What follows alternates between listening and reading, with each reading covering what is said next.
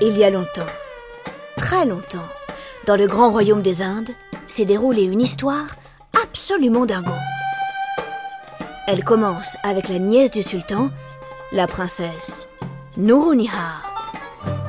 Nourunihar est une jeune femme exceptionnelle, vive, rapide, maligne. Elle est surtout infiniment drôle. Et alors Tu connais l'histoire du pingouin qui respire par les fesses? Un jour il s'assoit et il meurt oui, oh, c'est vrai qu'elle est pas mal.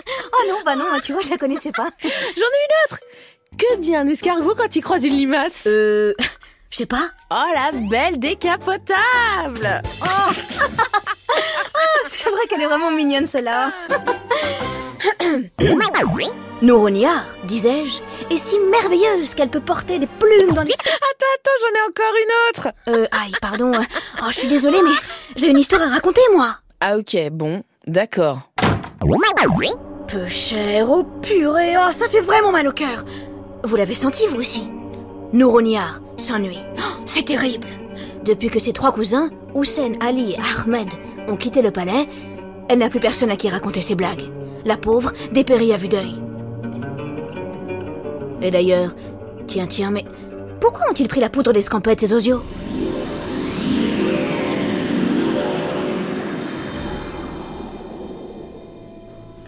Tout a commencé il y a quelques semaines, lorsque le sultan a convoqué ses fils, Hussein, Ali et Ahmed, dans son bureau. Mes garçons, Leur a-t-il dit de ses yeux pétillants de malice je sais que vous êtes tous les trois, depuis votre enfance, fous amoureux de votre cousine, la princesse Nourniar. J'ai une idée pour vous départager. En fait, en fait, il s'agit plutôt d'une mission. Une mission presque impossible. J'accorderai la main de la princesse à celui d'entre vous qui me ramènera la trouvaille la plus extraordinaire. Débrouillez-vous, traversez les mers, les montagnes, que sais-je. Étonnez-moi, étonnez-la. Euh, pardon papa, mais tu ne crois pas qu'on devrait laisser Nourouniar choisir? Interrompt alors Ahmed, le plus jeune des trois. Euh, oui, bon, on verra à votre retour. Et ainsi, Hussein, Ali et Ahmed quittent le palais.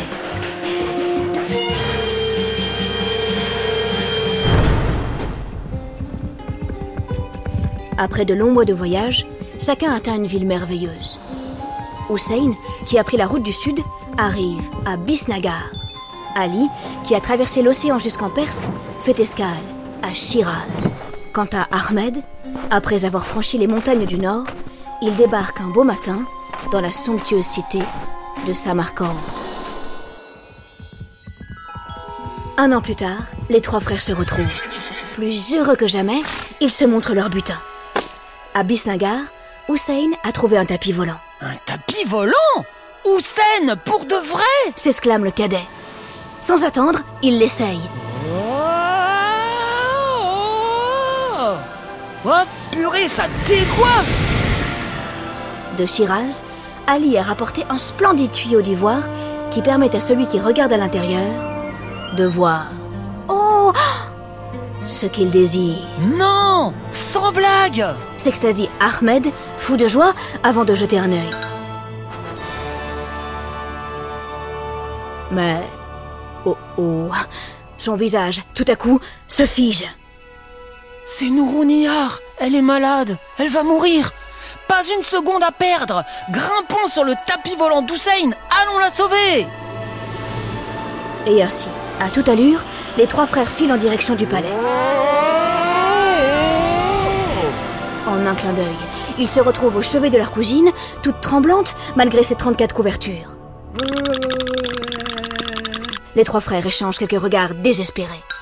Pas de panique Lance alors Ahmed en plongeant sa main dans sa besace. Dans la ville de Samarcande, j'ai déniché cette pomme magique qui peut soigner tous les maux. Puis, il tend le fruit à sa cousine, qui réunit ses dernières forces pour le croquer. Deux secondes plus tard. Oh, miracle Elle est guérie Non mais ça va pas bien, bande de patates s'exclame Nouroniar en bondissant de son lit. Me laisser toute seule avec le vieux crouton?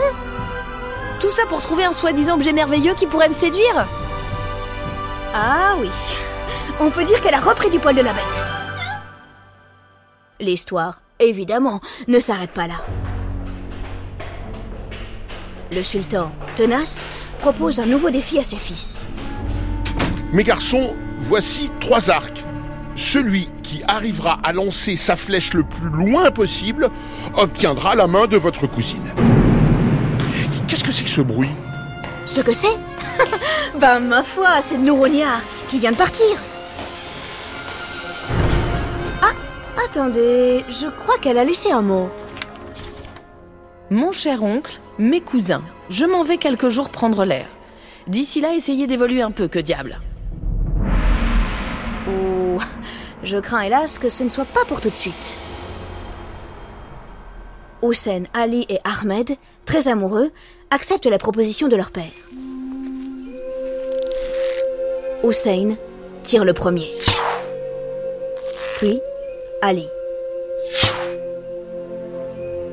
Enfin vient le tour d'Ahmed. Le jeune garçon a les mains moites, il est nerveux. Toute cette histoire l'agace. Non mais on est où là? Au JO de l'amour? À son tour, il lance sa flèche. Mon Dieu Oh, elle est si rapide et elle va si loin que personne ne parvient à la retrouver. Ahmed est tenace. Il s'aventure, seul, dans la forêt, à sa recherche. Il parcourt des kilomètres. Enfin, il aperçoit une petite pointe d'argent briller au pied d'une falaise. Il s'approche, puis se penche. Youpi, ma flèche Comment a-t-elle pu arriver jusqu'ici? C'est vraiment étrange. Lorsqu'il se relève, il découvre, face à lui, une porte de fer. Ça alors Elle n'était pas là il y a cinq secondes. Que faire? L'ouvrir? Oui, mais si des monstres étaient cachés derrière? La curiosité finit par l'emporter. Ahmed pousse la porte et entre. Dans l'obscurité, il suit, pas à pas, une sorte de long couloir qui le conduit jusqu'à une lumière blanche et si brillante qu'elle lui pique les yeux. Apparaît alors une dame immense.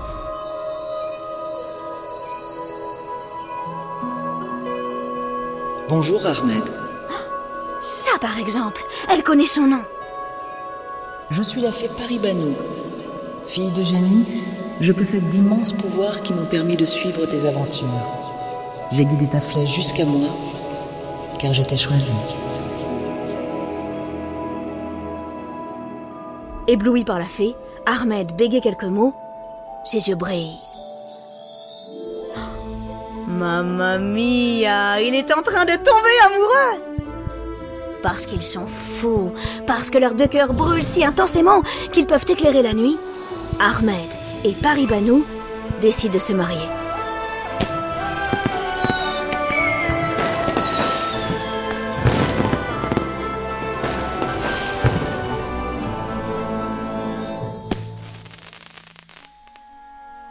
Le temps passe. Six mois exactement. L'amour d'Ahmed ne fait que grandir. Mais son père, hélas, lui manque. Un matin, avant qu'il ne parte lui rendre visite, la fée le retient quelques secondes. Ahmed, ne dévoile à ton père ni notre mariage, ni les pouvoirs et les richesses que nous partageons désormais. Puis, elle fait atteler ses plus beaux chevaux pour escorter son mari.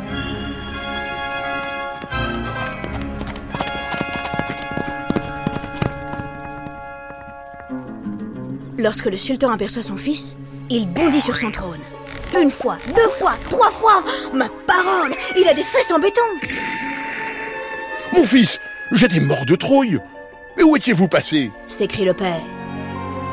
Leurs retrouvailles sont absolument délicieuses. Le sultan, trop heureux de revoir son fils, l'assaille de questions. Ahmed, suivant les conseils de son épouse, joue la carte de la discrétion. Si j'ai été absent si longtemps, père, c'est à cause d'un grand bonheur dont je ne peux vous parler. Mais n'ayez crainte, je serai de retour très bientôt.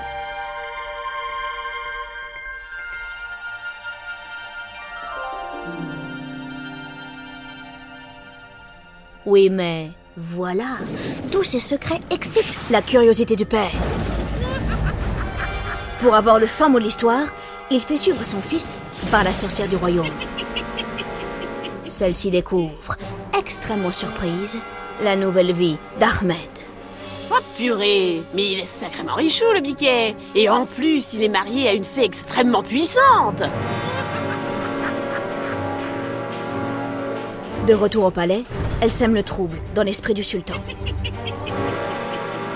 Très inquiet, ce dernier rumine. Mon fils aurait une fortune incroyable Mais pourquoi ne m'a-t-il rien dit? Et s'il voulait prendre le pouvoir? C'est cette fée, je suis sûr qu'elle le manipule. Ah oui, ça sent le roussi. Lorsque les rois craignent pour leur petit trône, ils se mettent à faire n'importe quoi. Ça ne loupe pas.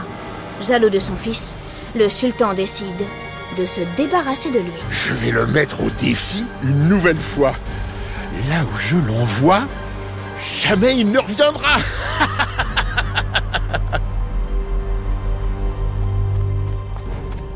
Le sultan n'attend pas. Dès que son fils est de retour, il met son plan à exécution. Mon fils, apportez-moi un verre d'eau de la fontaine des lions. Mon fils, rapportez-moi maintenant une tente magique assez petite pour tenir dans une main, mais assez vaste pour abriter toute mon armée. Aidé par la magie de Paribanou, Ahmed triomphe de tous les dangers.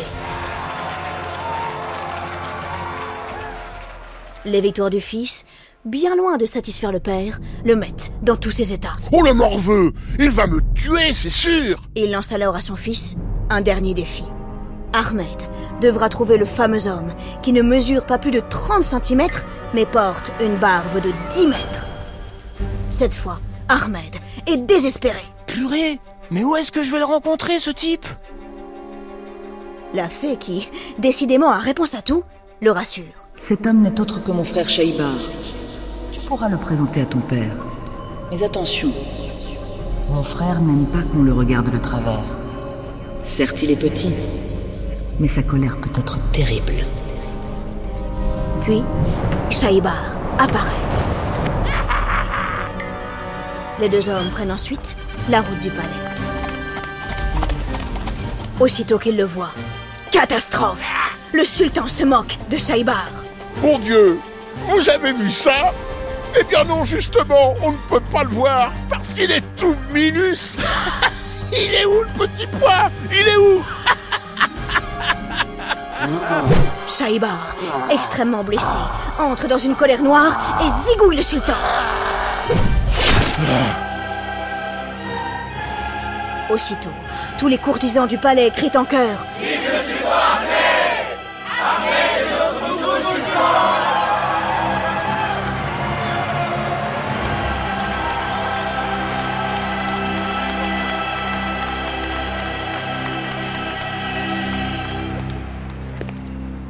Complètement déboussolé, Ahmed se laisse guider vers le trône. Alors là, franchement, je ne comprends plus rien.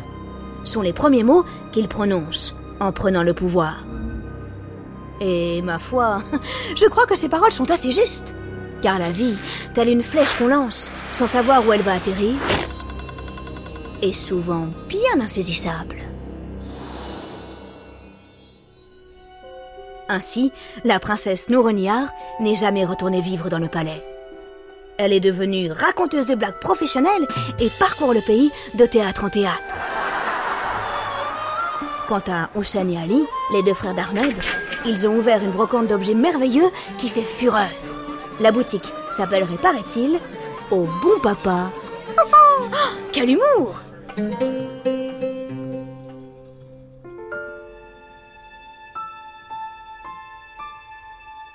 L'histoire de ces trois princes amoureux, je ne l'ai pas inventée. Comme les aventures d'Aladin et de Sinbad, elle fait partie d'un merveilleux recueil qu'on appelle Les Mille et Une Nuits. Dans un lointain royaume, caché quelque part entre l'Inde et la Chine, le sultan a complètement pété les plombs.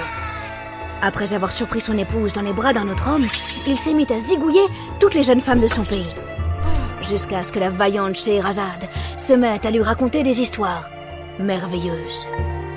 Dans la capitale d'un royaume de la Chine, très riche et d'une vaste étendue dont le nom ne me vient pas présentement. Et c'est ainsi que, nuit après nuit, le sultan, trop heureux de l'écouter, a fini par oublier sa rage et sa folle envie de tuer. Le zigoto est devenu un autre homme. Et oui, elles sont comme ça les histoires. Puissantes, enivrantes. Elles nous portent loin, nous grandissent et nous réparent. Son nom était Là est notre véritable trésor.